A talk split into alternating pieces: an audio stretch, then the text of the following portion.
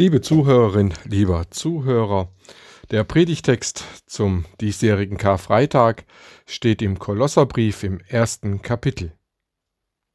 Mit Freuden sagt Dank dem Vater. Er hat uns errettet aus der Macht der Finsternis und hat uns versetzt in das Reich seines geliebten Sohnes, indem wir die Erlösung haben, nämlich die Vergebung der Sünden. Er ist das Ebenbild des unsichtbaren Gottes der Erstgeborene vor aller Schöpfung. Denn in ihm ist alles geschaffen, was im Himmel und auf Erden ist, das Sichtbare und das Unsichtbare. Es seien Throne oder Herrschaften oder Mächte oder Gewalten, es ist alles durch ihn und zu ihm geschaffen. Und er ist vor allem, und es besteht alles in ihm.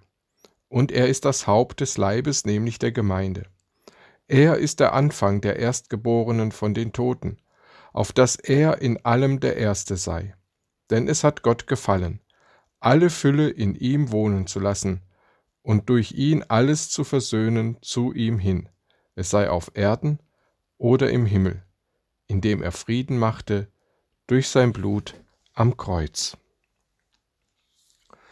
Liebe Gemeinde, lasst das Wort Christi reichlich unter euch wohnen, lernt und ermahnt einander, in aller Weisheit mit Psalmen und Lobpreisliedern, mit geistlichen Liedern singt Gott dankbar in euren Herzen. Mit Freuden sagt Dank dem Vater.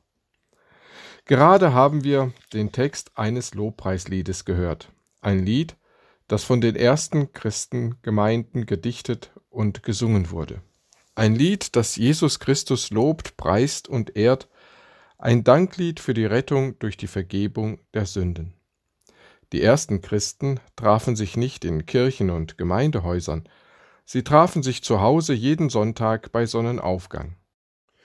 Sie sangen neue Lieder, sie beteten, sie lasen sich Briefe der Apostel vor oder predigten selbst, je nachdem. Solche Gottesdienste konnten lange dauern, zumal sich auch ein gemeinsames Essen anschloss mit integriertem Abendmahl. Wer was zum Essen mitbringen konnte, brachte es mit. Es wurde geteilt. Auch wurden Taufen durchgeführt. In solchen Gottesdiensten wurde auch dieses Lobpreislied gesungen, das wir gerade gehört haben.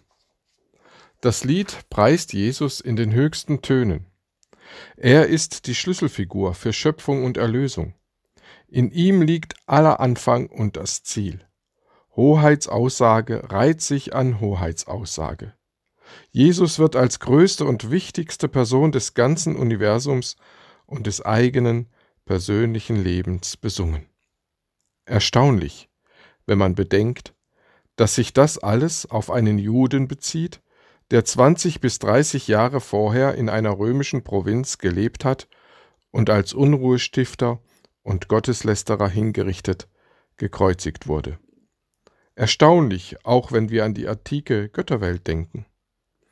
Der römische Durchschnittsbürger hielt die Christen mit Verlaub gesagt für bescheuert. Einen gekreuzigten als Gott verehren, lächerlich. Und doch verkündigten die Christen, ohne Christus wäre nichts, wäre nichts da. Weder das Universum, noch die Erde, noch wir Menschen, noch die Eintagsfliege, weder du noch ich. Es gäbe im ganzen Weltall keinen Lebensraum. Ohne Jesus Christus gäbe es auch keine heile, keine geheilte Beziehung zu Gott. Das Lied ist gerahmt von dieser geheilten Beziehung. Christus hat die Erlösung, die Rettung vollzogen. Damit ist nichts anderes gemeint als die Vergebung der Sünden und die Versöhnung, die Jesus durch seinen Tod am Kreuz für uns geschaffen hat. Dieser Tod hebt die Grenze zwischen dem Diesseits unseres Lebens und dem Jenseits Gottes auf. Gott hat die Grenze in Jesus Christus in unser Diesseits überschritten. Der Vorhang im Tempel ist zerrissen, hinter dem der Hohepriester nur einmal im Jahr treten durfte, mit größter Scheu. Die Vergebung der Sünden wird in beiden Teilen der Bibel als der einzig reale Weg der erneuerten und geheilten Beziehung zwischen Gott und uns Menschen verkündigt. Wir haben Frieden mit Gott. Alles, was uns von Gott getrennt hat, trennt und noch trennen könnte, hat Jesus weggeschafft, aufgehoben, vertilgt, in Luft aufgelöst. Durch seinen Tod am Kreuz und seine Auferstehung. Denken wir an die Einsetzungsworte im Abendmahl, mit denen Jesus seinen Tod deutet.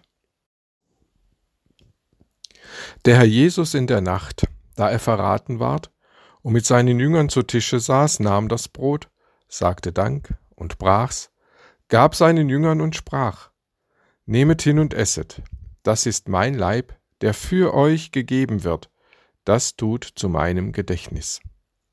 Desgleichen nach dem Mahl nahm er den Kelch, sagte Dank, gab ihnen den und sprach, Trinket alle daraus, das ist mein Blut des neuen Bundes, das für euch und für viele vergossen wird zur Vergebung der Sünden. Das tut zu meinem Gedächtnis.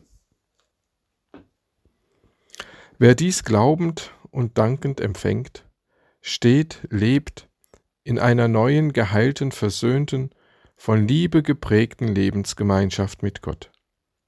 Sie wird uns von Gott dargereicht, immer wieder aufs Neue. Sie wird uns von Gott auf einem Tablett serviert. Welch ein Glück, dass nicht wir diese Gemeinschaft aus eigenem Willen, aus eigenem Antrieb, aus eigener Kraft herstellen müssen. Das könnten wir nämlich gar nicht, weil es schon an unserem Wollen scheitern würde. Welch ein Glück, dass auch unsere Zweifel diese Lebensgemeinschaft nicht zerstören kann.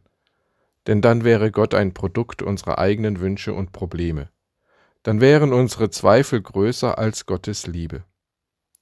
Durch den Tod Jesu sind wir versetzt in sein Reich, in den hellen, lichten Herrschaftsbereich von Jesus Christus.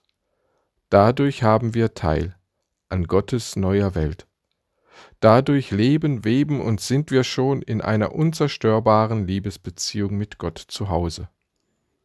Um alles in der Welt schaut auf Jesus. So ist Gott. Welch ein Glück.